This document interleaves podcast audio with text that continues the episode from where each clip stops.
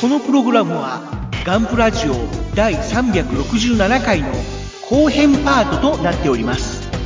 前編と合わせてお聞きいただけると幸いです。延長戦に突入しますますヒートアップするトークをお楽しみください。本当すごいですよ。時間的にはそろそろ1時間そうですね。行きましたけども、あ、やっと半分。どうされますか？やっと半やっと半分です。延長戦行きますか？それは、やっぱ榊原社長会といえばっていうね。ですよね。じゃあ、ここからは皆さんお待ちかねのガンプラジオでしか聞けない裏話的なですね。ところに入っていきますか。より深いところへ。いやさーじゃあ最初は質問からいきますね。はい、お願いします。あのね、その今話になったタイガーのキットですよね。はい。で、ダイキャストの、パーツが入ってるっていうことじゃないですか。え例えばね、タミヤの48の AFV シリーズに、そのダイキャストを、その、仕込んでは、い重量感を出すって言って、うん最初商品化されてたんだけど、え。はい。途中でタミヤがう、んそのダイキャストの車体パーツをうん出せ出せなくなった、なんでなんでって文句言ったら、えうんと会社が潰れたと、取え。うん引してる。うんうん。はいはい。うん、だからもうダメになってて、今多分ねうん、それはバラストを入れてて、うん。そのダイキャストパーツは別の金型を起こして、うんその、例えばタイガー1とか48も、うんあの、それで維持されてるんですよね。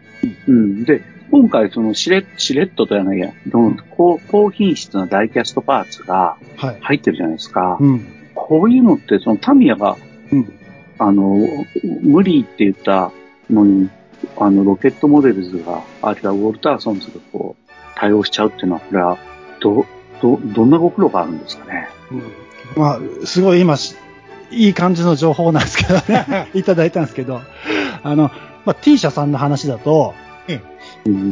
まあ、今ね、T 社さんの昔からのラインナップバーって見てって、今おっしゃった通り途中でパーンって切れてるものある、あると思うんですよ。何種類か。もしくは部品が変わったとか。うん。それは今まさに、バーカンのトラさんがおっしゃった理由。私が聞く、忍ぶ限りは、現地の方から。うん。なぜかというと、あれはもう無効製だもんで、あ、無効製の部品。はい。もし、だから、T 社さんといえども、結構な、部品だけじゃなくて、企画自体を任せちゃってるうんものもあるんですよね、もちろん。ああ、そうなんだ。うん。だから、設計が100%自社製じゃなかった場合とか、はっはまあこれは私の聞き忍んだ話なんで、あくまでもわ私の個人的な情報だと思ってくださいね。正式じゃないです。わかりました。もちろん、もちろんですうん。タミヤの前で喋ったりしません。うんだけど、やっぱ、いいせっかく本当伏せてるのに。本当うなずける。う。うんん。48の AFV の設計思想と、特に初期のものと、うん。現在のタミヤの3号のうん。ものの設計思想って全然違うんだよね。うん。うんそうだから、あ、なんか全然テイストの違う設計だな、なんでだろうってうん。思う、思いながらも作ってるんですけどねう。ん。だから大体そうやって、あの、商品の、こう、なんていうんですかね、発売時期とかを見てって比べていくと、プツって切れたり、変わったりしてるっていうのは、やっぱ、そういう理由ですよ。こう、供給先がなくなっちゃったとか、あまあ、あとはそこがもう使えなくなっちゃったとか、ーうんそういう理由ですで、。ロケットモデル、ウォルターソンズは、それとは別のルートでいい、えー業者さんを見つけて、その、作ってるっていう体なんですよね。いや、それが、実は、ウォルターソンズの工場は、ダイキャスト成形機があるんですよ。ほう。あ、自社製ってこと自社製です。おーはあ、すごい。じゃなきゃあれできないですよ。だから、立体の金属部品、あ、立体の金属うんで、えーあと、方針、砲塔あの辺は全部自社製です。おい。唯一あれですね、立体の留めピンだけ外から買ってるけど、あんなのどこでも手に入るじゃないですか、留めピンだから。ああ、まあまあまあまあ。そう。向こうね、よそから買った方が安いから作れる。うん。うん。そう。そういう理由で、あの、うちは、こう金属をいっぱい入れれるっていう。なるほどね。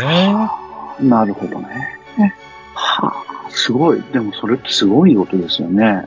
いや、僕も、ウォルターソンズジャパンのあの CM を、まあ、編集する際に、あの、榊原さんの方から、まあ、台本というか、こういう文面で紹介してくださいっていうのをいただいたんですけども、そ、れ読んでるとすごいやっぱり自信に満ちた内容なんですよね。で、もうん。う、もう新しい基準の、まあ、モデルを作るぞ、みたいな感じの、まあ、これからのプラモデルの新しいこの基準っていうんですか？今までのもののちょっと違うぞ、みたいな。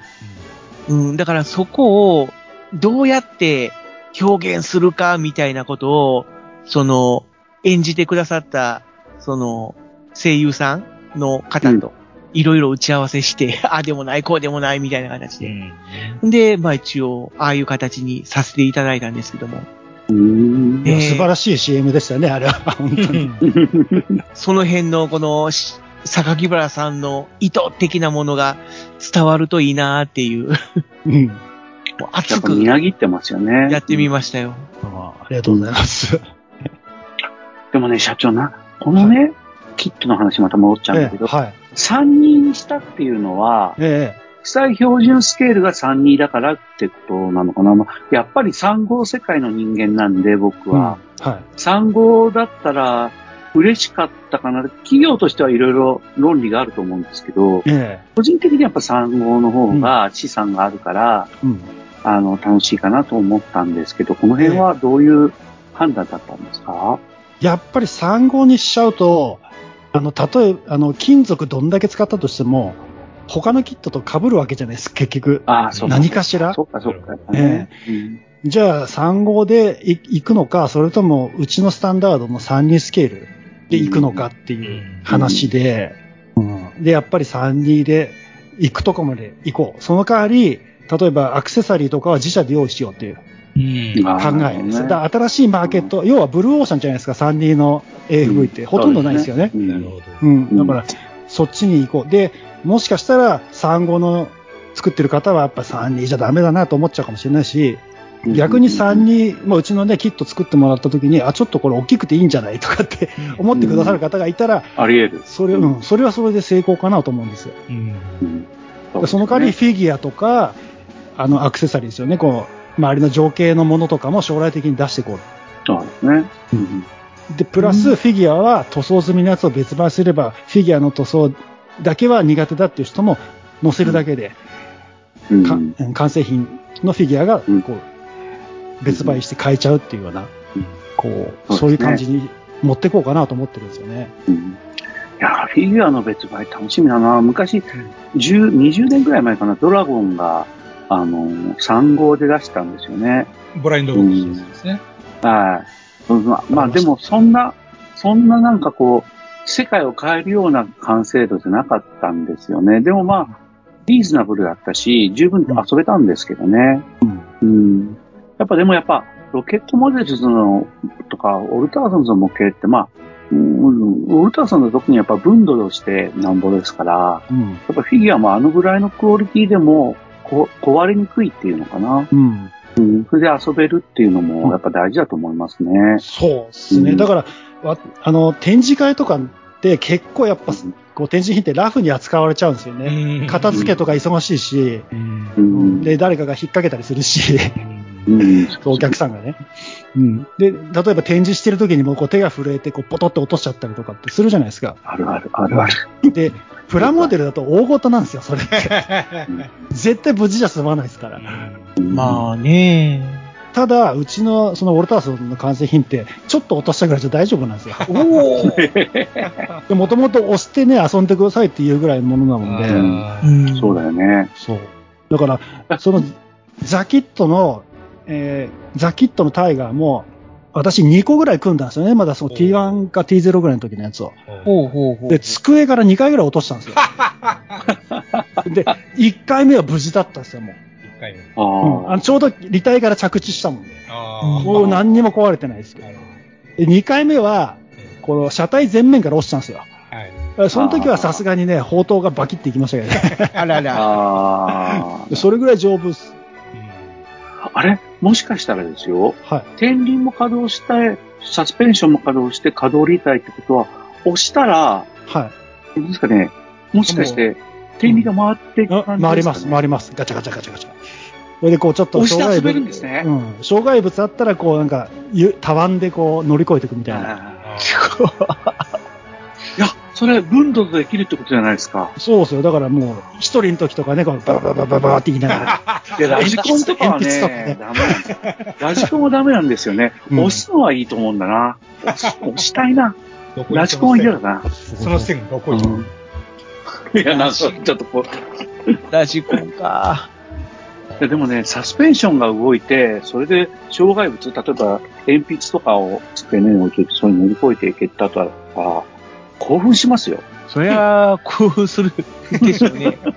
まあ、男の子の夢、ロマンですよ。うんしかもほら、本体が重いじゃないですか。ある程度重量があるから、全部で1キロぐらいあるんですよ。と、合計で。だからこう、無理に押さなくても、こう、指で荷重しなくても、ある程度は、こう、なんていうんですか、自然にたわんでくれるっていう。うんーおー、すごいすごい。うんいやいや、すごいもんですね。うんいや、社長ありがとうございました。いえいえなんか。あと僕ばっかりい質問して。やいや、その良さをどんだけ、こう、伝えられるかなって今、まだ見たことないお客さんとかに。まあ、その辺のね、営業活動まだ足りてないんですけど、うん、大変ですよね。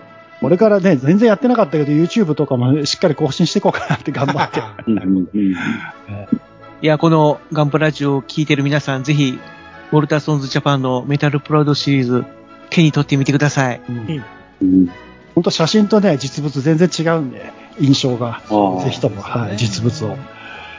静岡以外では、僕の山口県の下関ではうん、見たことがまだないんですよ、メタルクラウドシリーズは。ですね、うんおそらく。そう思います。うん。うん。じゃあやっぱ、ちょっとやっぱ、勇気を出して、もうアマゾンでえいやって買っちゃうか、ちょっと探し歩いて博多まで行ってみるかって感じかな。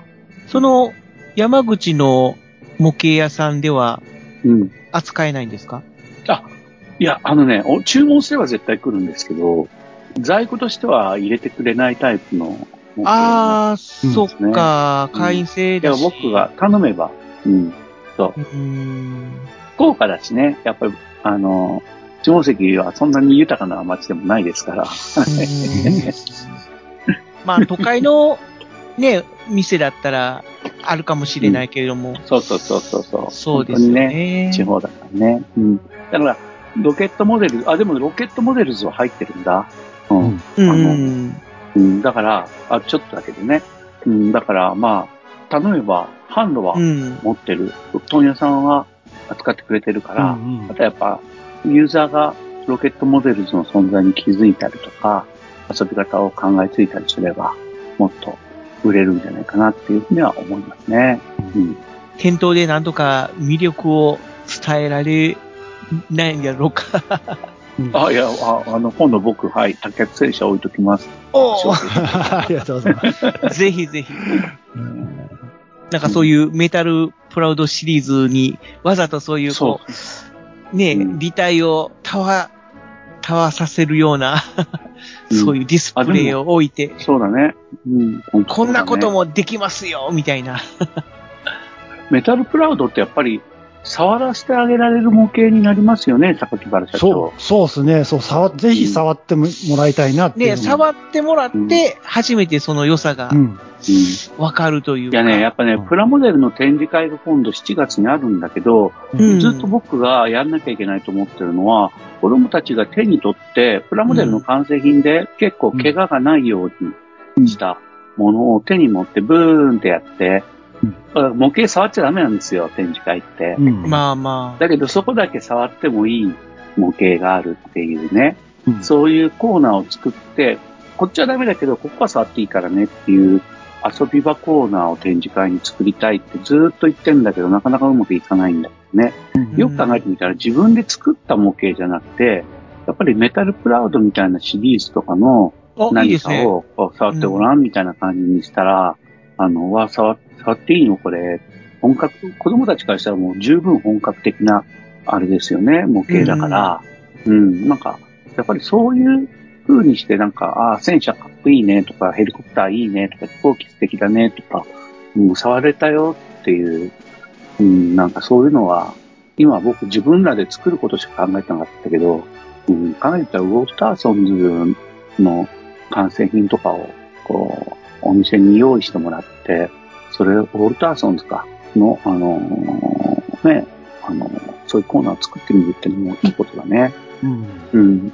なんか、これ、玩具の販路に載ってますか？ウォルターソンズのシリーズは。例えばですね、はい。か会場がデパートなんですよ。んデパートが。だから、うんそこのお店に置いてある商品だとうんいいんだけど、模型店はないから、あのあーなんか玩具店まあまあなんですよ。玩具流通はないかなっていう感じ。やっぱそうなの、模型店なんですね。やっぱね。ええねそうか、やっぱり、デパートで売ってる商品だったら、まあその反則にもなるからいいんだろうけどってことですよ説明がしやすくなるんねで。すよ。うんまあまあ、あの、企画としてね、お願いしやすくなるっていうことなんですよね。うん、まあまあ、それはいいですよ。こっちでユーザーがやることだからああ、まあね。大丈夫です。はい。え、営業活動頑張ります。なんとか。いやもう僕の質問、本当うん。あと我慢しますから、よまえさんと。いやいやいや、どんどんどんどんしてください言うてもらって社長から何か、この機会に、こう、言いたいこととか、なんか伝えたいこと的なことってないですか？まあ、どこまで言っていいのかなってあるし、自分から振っちゃうと。あそれそれそれ、全部ですよ、全部。質問的なことは多分もう出尽くしたとは思うんですよ。そうですか？何でもいいんですけどね。あ、じゃあああるよ、あるよ。いくら時間無尽蔵ってカルトグラフのさ、日本の窓口のところがあるじゃないですか。はいはい。これ、はい。すごい魅力的だし、で、ワンロット何枚ぐらいなんですかね。これ全然まだよく読んでないんですけど、あの、基本は1000枚以上ですね。1000枚か。1000枚。うんうんうん。500まで減らせるとかありますか？500まではできると思うんですけど、やっぱ価格が上がっちゃうんですよね。価格上がるんだ。ええやっぱ枚数とあとサイズ、うんあと色数っていうのでほとんど決まっちゃうもんで。ああ、なるほどですね。うん。いや、やっぱりあの、静岡とかに行っても、うん自分で、えー、デカールをちゃんとしたメーカーに発注して作ったものを手売りしてるおじさんとかいるんですよえね。えええで、毎回買っちゃうんだけど、ええうん。いずれはやってみたいなとは思うんだけど、うん、まあまず、いや、これはだから社長の会社を通して、カルトグラフに、うん、連絡が取れるってことですよね。そうですね。あの、うちを通したからって値段上がるわけじゃなくて、むしろ安くできる可能性はあるんですよ。うんそうですよね。日本語で対応でしてもらえるんだから、それだけでもコストダウンですよね。ただ今ね、やっぱ円安じゃないですか。う。うん。だからそこでちょっとね、コスト的なバランスはやっぱ悪くなってると思います、間違いなく。だから日本の会社様と比べて。うん、あの、例えばね、はい。長谷川がえ出してたうんカルトグラフのデカールをえ、え同じでいいから出してっていうのはダメなのよね。長谷川が怒るんだよね。え。だから同じマークの配置とかうん。でやっちゃったら怒られるかもしれないけど、例えばあ飛行機、飛行機のマーキングって、あ、でもあと、うんデカールのマーク自体の分割ってあるじゃないですか。飛行機の面に合わせて切ってあるとかっていう。そういう、そういうのもそのメーカーさんが自分家でデザインしたもんなんで、うんうんそれ真似しちゃうとコピーになっちゃうんですよ。まあ、なるほどね。ただ元の航空機を見て自分たちでデザインし直せば、それは別に著作権ないわけだから、その飛行機に対する著作権が存在しない限りは、自分たちで作るのは可能ですよね。なるほどね。その時はやっぱりあの、こっちの方で作るとしたら、ベクトルデータで、うん。えー、作って、はい。で、色を指定してね発注するみたいな感じになるんですよね。そうですね。大体パンって、パントーンの番号で指定,、か。うんうん。指定したり、あと、あの、CMYK の層を作って、ああ、なるほど。それぞれ。で、あと、このニスの部分とか、フィルムの部うん分うん。も自分たちでこうどことどこのマーキング、どこまで幅ふ広げるかとか、にフィルムの部分を、こうシルバリングを起こさないためになるべく小さくしたいっていう人もいるだろうし、こう安全のためにこう広げたい人もいるだろうし、そういうのも自分デザインできるんですよ。やろうと思えば。えー、すごい。えー僕も仕事辞めたから、ちょっと、そういうのもやってみたいなと思ってはいるんですよね。カルトグラフのデカールは本当シルクスクリーンすごいですよ。あれは。うん、すごいですよね。うんシルクスクリーンであそこまで細かく表現できるっていうのが、細か本当にちっちゃな注意書きが読めますもんね。読めますね。うん、うん。そうそう。うん、でもなん。でカルトグラフの日本語窓口を社長化することになったん。ですかうん。それが、結局、カルトグラフの社長って、まあ2代目なん。ですけど、今。うん。うん。あ、二代目なん。だ。ええ知り合いなん。ですよ。さすが。ええそれで、あの、いつも、日本、彼よく日本に来てたんですよね、ホビーショーとかに。で、各メーカーブース回って営業してたんですよ。ああ、ただ彼はいつも通訳もつけないで、英語で延々と営業してたんですよね。まあ大体だけど大手のメーカーさんとかもうすでに取引ある、ね、メーカーさんっていうのは英語喋れる方いるんです、絶対。もそうですね。そう。でも、こう、あ新しいところに営業行くときって、やっぱ彼すごい苦労してたんですよ。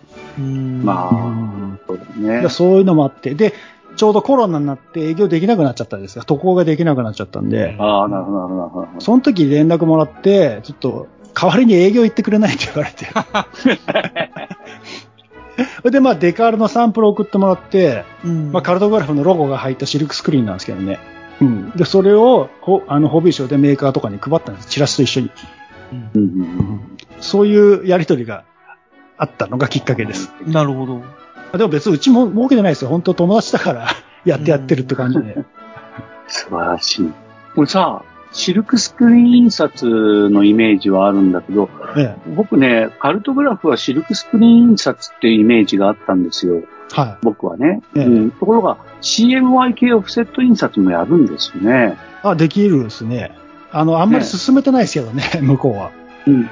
ああ、そうなんだ。えやっぱそうだよね。強みって言ったらやっぱシルク印刷のカルトグラフって感じがしますよね。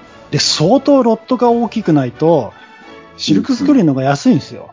カルトグラフの方がああなるほど。日本と逆っすね。うんうんうんうん。だから、ガンプラジオオリジナルデカールってのはどうですか、気持ち。履けない。千、千枚勝負。それやったらバカの虎さんの方がよっぽどあるんじゃないですか？サークルの方で。。岩流会、岩流会デカールで、そう、岩流会お。前ら作るもんには全て岩流会のデカール貼れとか言って。そうそうそうそう。そういう、そういうコンテストをすればいいんですよ。なるほど。なるほど。それ、それ本当メリットのない話だね。作りたいから作る。いいじゃないですか。あもちろんもちろんもちろん。デカールを。そうですね。知らん。いやー、でね、その会社概要を見るとですね、ナグラっていうはい株式会社ナグラさんっていうところにウォルターソンズジャパンとロケットモデルズがあるわけですよね。うん写真がドーンと載ってるじゃないですか、会社概要で。ええ。このナグラさんって何なんですか？あの、もともとは電気工事会社なんですよ。は？で、今はリフォームとかもやり始めて、ははまあ、ここ、ここって、あれなんですよね。あの、私の自宅から200メートルぐらいなんですよ。だから、そう小なんだ。学校、うん、小学校の頃から見てる土地なんで、あすごいやり手の方なんですよ。名倉さんって。あもう一番昔ね、なんか捜査場みたいなとこだったんですよ。こう廃車が置いてあるような、ゴミ置き場みたいなとこ。で雨降ったらぐちゃぐちゃになるような土地だったんですけうど、危険。うん。そこに、そこ買い取ったらしくて、借りてたのかなプレハブが1個あるぐらいの会社だったんだけど、あれよ、あれよって間にビルになっちゃって。えでそれを見てきたんで、うここの方は絶対やり手だろうだろうなと思ってて、え。う。うん。でそこのれ、古い知り合いなんだ。あ、知り合いじゃないですよ。借りてからなんあですけど。あずっと見てたなるほど。。うん、ずっと見てたんですけど。そう。で、大人になってね、まさか自分がそこに一回借りるとは思ってなかったんですけど。あ、そうなんですね。えあ、なんか、建物をなんか見たことあるなと思ったら、そういうつながりなんですか？えうん、そう。だから、名倉さんの一階を借りてるってことうですよん。ね。うんいや、今、ホームページで名倉さんの会社を見てて、あれなんか、見たことあるなみたいな感じでうん思ってたんですけども。だからそれはウォルターソンズの会社概要に載ってるのもご覧になってるってことですよね。そうですね。うん。なるほど。いや、これどういうあれなんだろうと思って。じゃあ、すいません。僕ずっとね、榊原社長にお話ししたいと思ったことがやっぱいっぱいあるんで、ええあともう一個聞かせてください。ザ・フライトデッキシリーズってどのぐらい売れたんですか？数、数ですよね。数というか、うんまあ、なんだろう、あの、うん、あの、ロケットモデル、いや違う違う、ウォルターソンズの、うんあの、売り上げの何割ぐらいを占めたとか、そういうぼやっとしたあれでもいいんですけども。ああ、じゃあ、あれは去年ですよね、出たのね。うんうんううんん。30%ぐらいいったんじゃないですか、おそらく。総売り上げの。すごい。まあ、あの、結局あれってう、うん最初の頃、出始めの頃ってね、やっぱり、あの、ブリッジ周辺だけ売れたんですよ。あと、あと、ブリッジ周辺プラス、ジョリー・ロジャースのデッキの部分あうん。あはいはい。ブリッジが売れてたんですよね。うんで、それがバーってはけた後、落ち着いたくらいで、今度セットが売れ始めたんですよ。フルデッキセット出しましたよね。ええうんで、あれ、プラッツさんも今ね、協力してセット出してくれてるんですけど、自分家で詰めて。うんうんで、今は基本的に13個、セット、フルセットが動いてる感じなんですよ。へーなんか単品売り上げっていうのはそんななくなってきましたね。意外と。すごい。フルセットっておいくら万円でしたっけ？確か万全部円。3万3000円ぐらいでしたかね。確か。全部合わせて。いや、万円だ、本当に。どういう層に売れてるんでしょうね。うんだから、どうでしょう。まあ、販路的に見ればやっぱり私らぐらいじゃないかなって。あえー50代前後。もしくはそれより上の方とかあ。なるほどね。かなっていう。金と余裕がある人が分かっうん。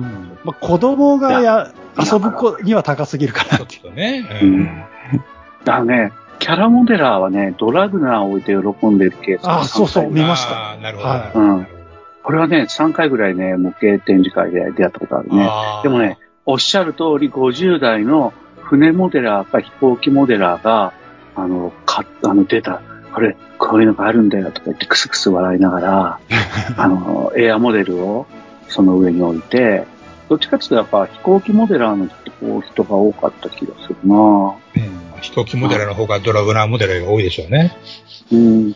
世界、日本での、あのね、あ2年に1回かな、行われる UAMC っていうのかな、飛行機の展示会で、2年連続で見たと思うな。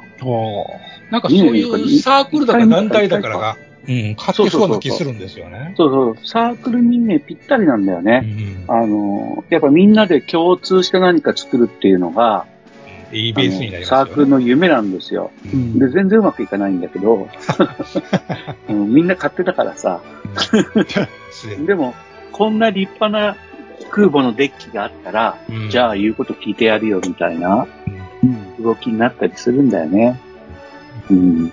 だからなんかね、サークルの間ではやっぱどよめきが起こったあ商品だったよね。でもやっぱり僕も最初はブリッジでいいやって思ったので、正直言って。全部買わないと思いもしないね。うんうん。でも買ってる人いっぱいいたな。うんまだ在庫あるんでね、ぜひともまだの方はね、お願いしますよ。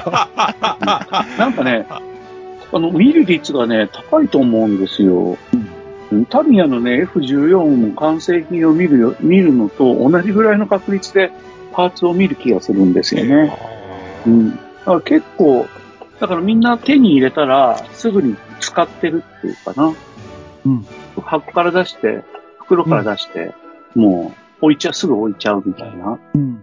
そういうなんかこう、割と脊髄反射的に、もう、サクサクッとこう、使ってる商品になってる感じがしますね。そうですね。で唯一、こう、問題点というか、課題うんうん。うんうん。あるとすると、もう付属の F14 がああ、しょぼい。200分の1じゃないですよね。うん。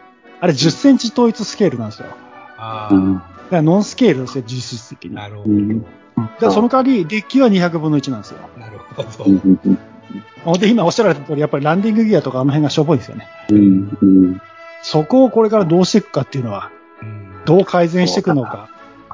だから僕の今言ったケースでも F14 を作ってるのは見たことがなかった。うん。全然ね。うんだから、すごく中途半端な商品になっちゃったっていうのはあるんですよ、正直言うと。ここの本だけの本音ですけど。うん。例えば、コレクター向けにするんだったら、付属の F14 も200分の1にして、ディティールもしっかりして、あの、うん。ミサイルとかもよく下につけるべきだったなっていうのがあるんですよ。うん。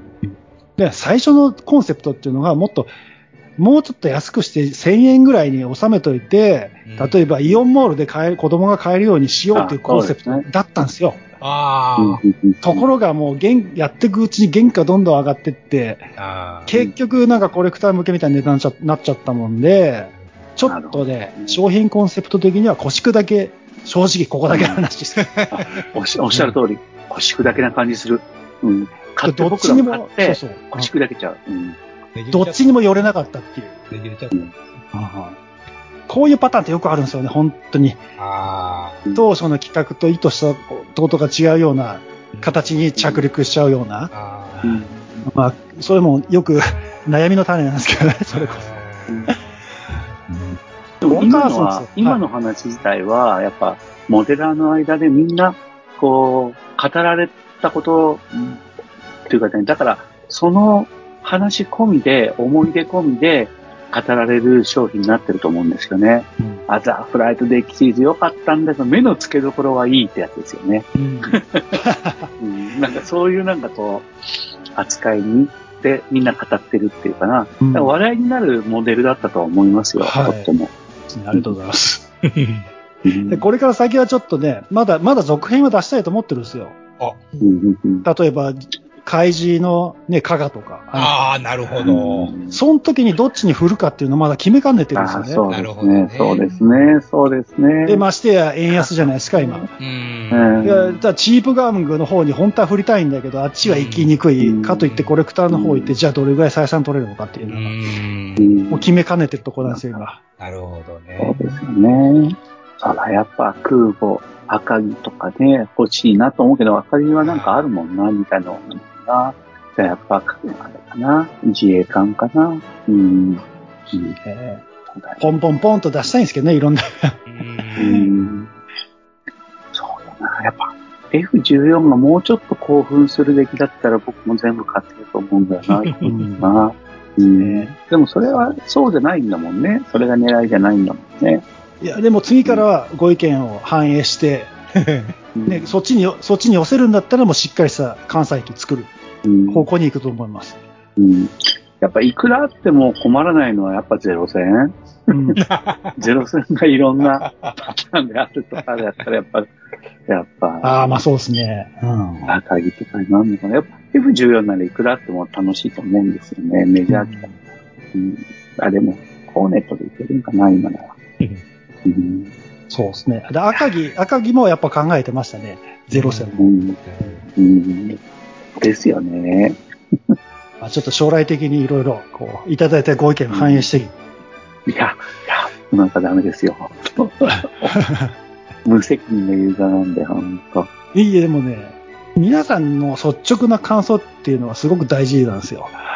ああ、なるほど。それをね、どう料理するかはね、そうメーカーの手腕ですもんね。うん。リスナーの皆さん、これ夢の世界ですよ、リスナーの皆さんね。ね。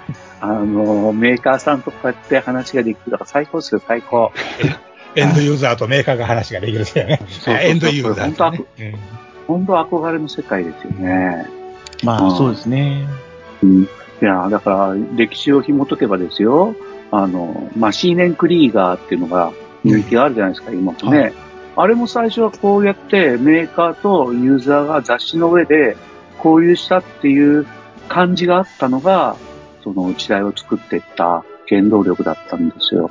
うんだからこう、ユーザーとメーカーがお話ができるっていうのがやっぱ夢だったし、それができた、横山先生を通してそれができたっていうことが、あの、あの時代、あの時の興奮を生み出したと思っていて、だから今この榊原社長がこういうところに出てきてくれてお話してくれるって本当すげえことだなとうん。思いますね。なんかこんなよいしょしても、よいしょになってるかな。いやいやあれなんですけどね。いやよいしょって。うんいつでも来れるんですけどねいよね。楽しい。いや、これはやっぱ、また、いくつか商品を買えばいくらでも質問できますね、これね。うんぜひともね、いろいろ言ってほしいですね、も あーねえ、素晴らしいなう。もっとね昔、タルクラウド買ってみて。うん。もっと昔。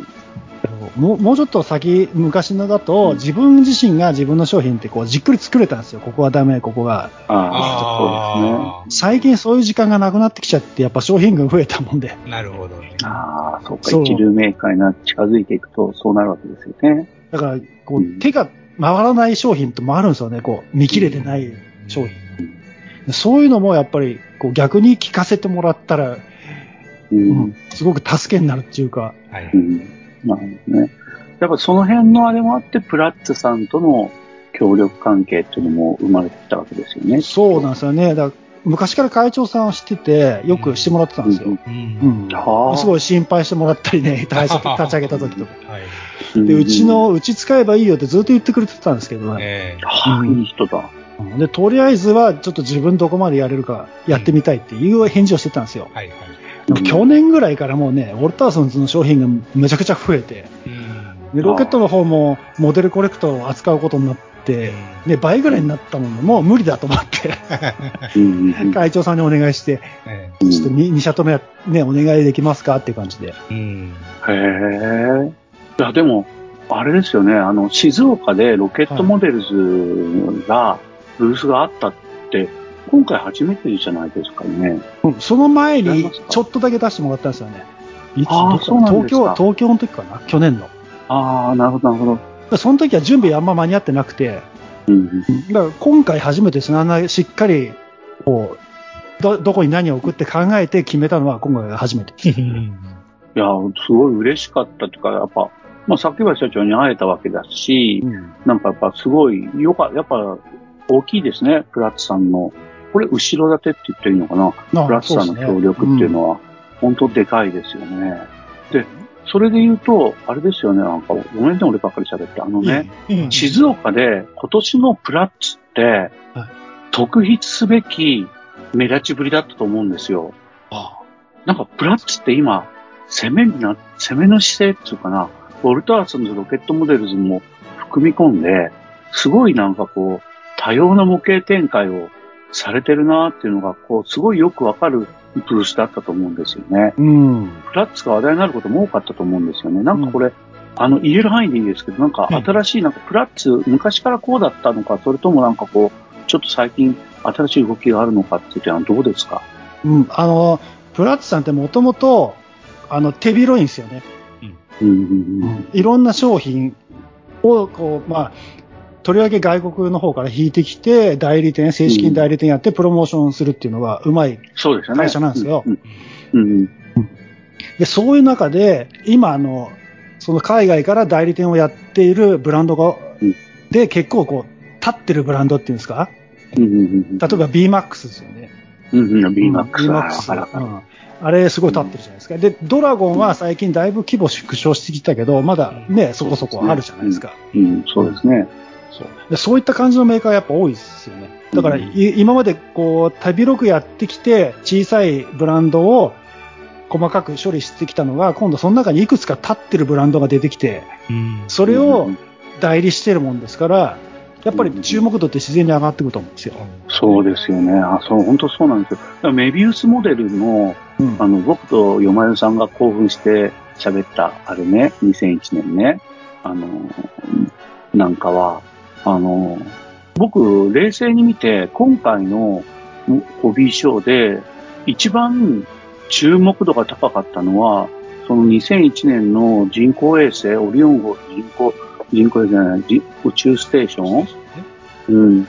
あれが一番僕ね、メディアで熱いコメントを見たものだと思うんですよ。うん。で、それがちょうどね、あの、あのロケットモデルズのトイメに置いてあってね、ありましたね。うん大きいの。うん。もう大興奮だったんですけど、うん。なんか、でも、ロケットモデル最初に聞いたら、つけてましたから、一応、ちょ言っときますけど、ああパネル一りがとうございます枚とはえらい違いですからね。パネル一枚でしたからね。うん。でもやっぱね、正直、やっぱ一番長い時間いたのはプラッツのブースでしたね。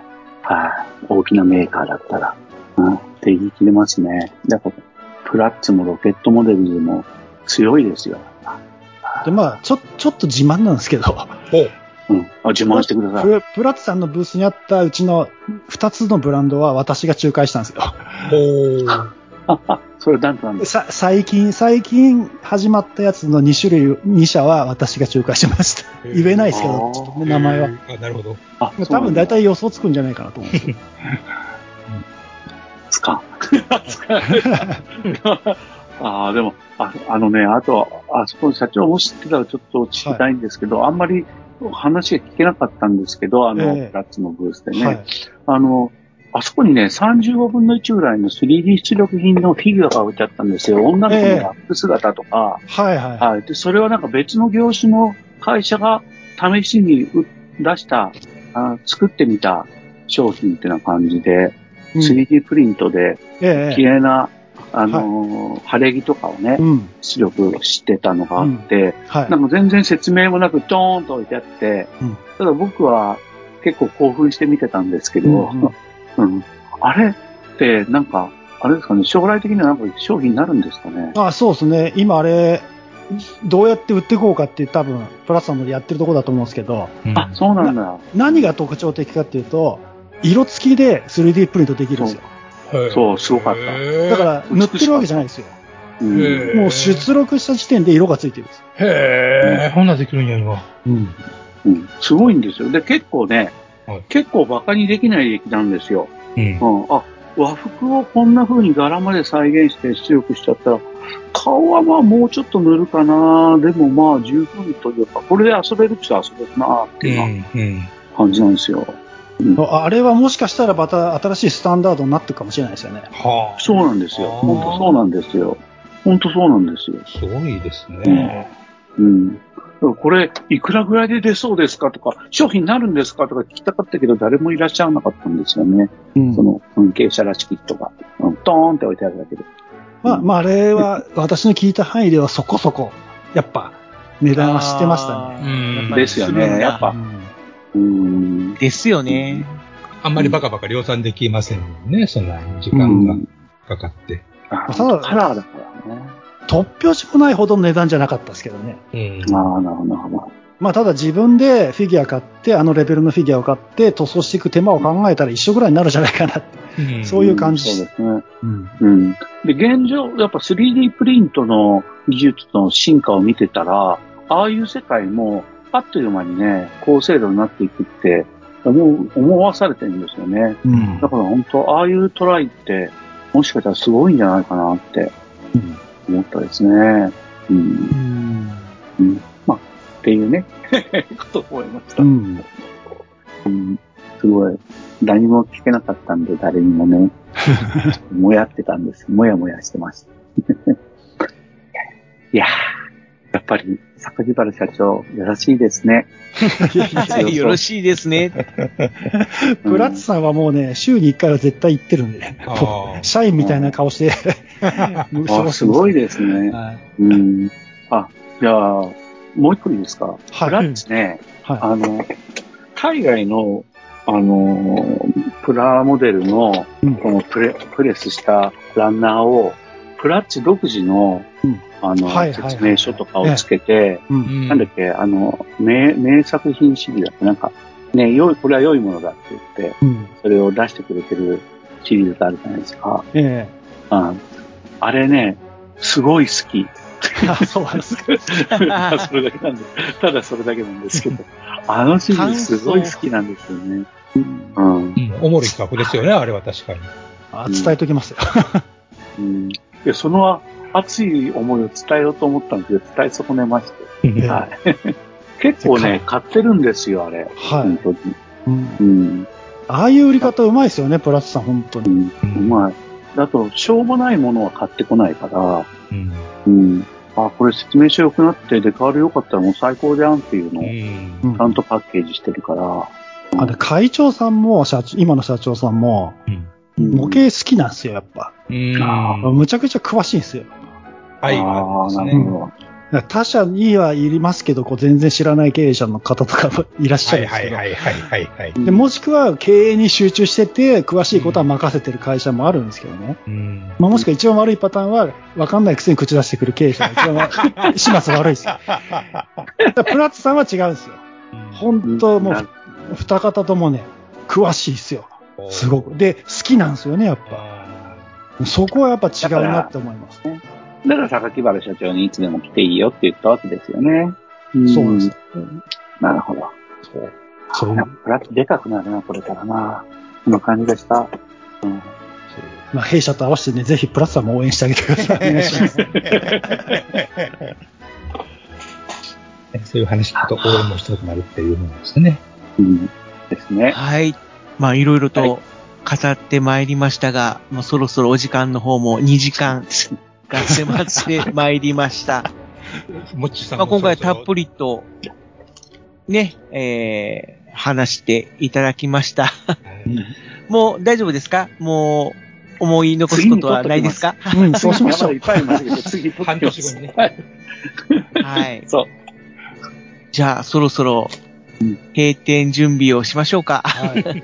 はい。本日はいろいろありがとうございました。いやいや、こちらああ、こそ本面白。かったです。いろいろ貴重なお時入っていただいや、きました。本当ね、はいバカの虎さんいろいろ質問してもらってね、話題も広がってよかったですよ。いや、い本当にや。次はもうちょっとおとなしくしますんで。いえいえいえ、すいませんねこのペースでいや、もうほとばしる、あの、模型愛にほだされまして、僕もつい喋っちゃったっていう感じですね。うん。好き者同士で話してもらうのが一番いいですからね。すいません。本当に。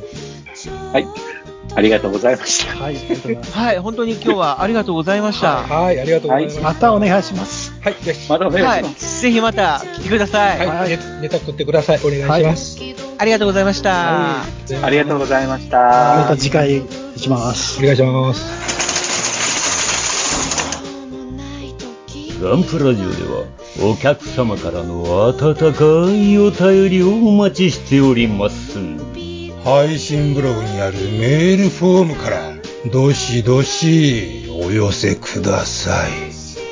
ガンプラジオツイッターアカウントのリプライリツイートもよろしくお願いします。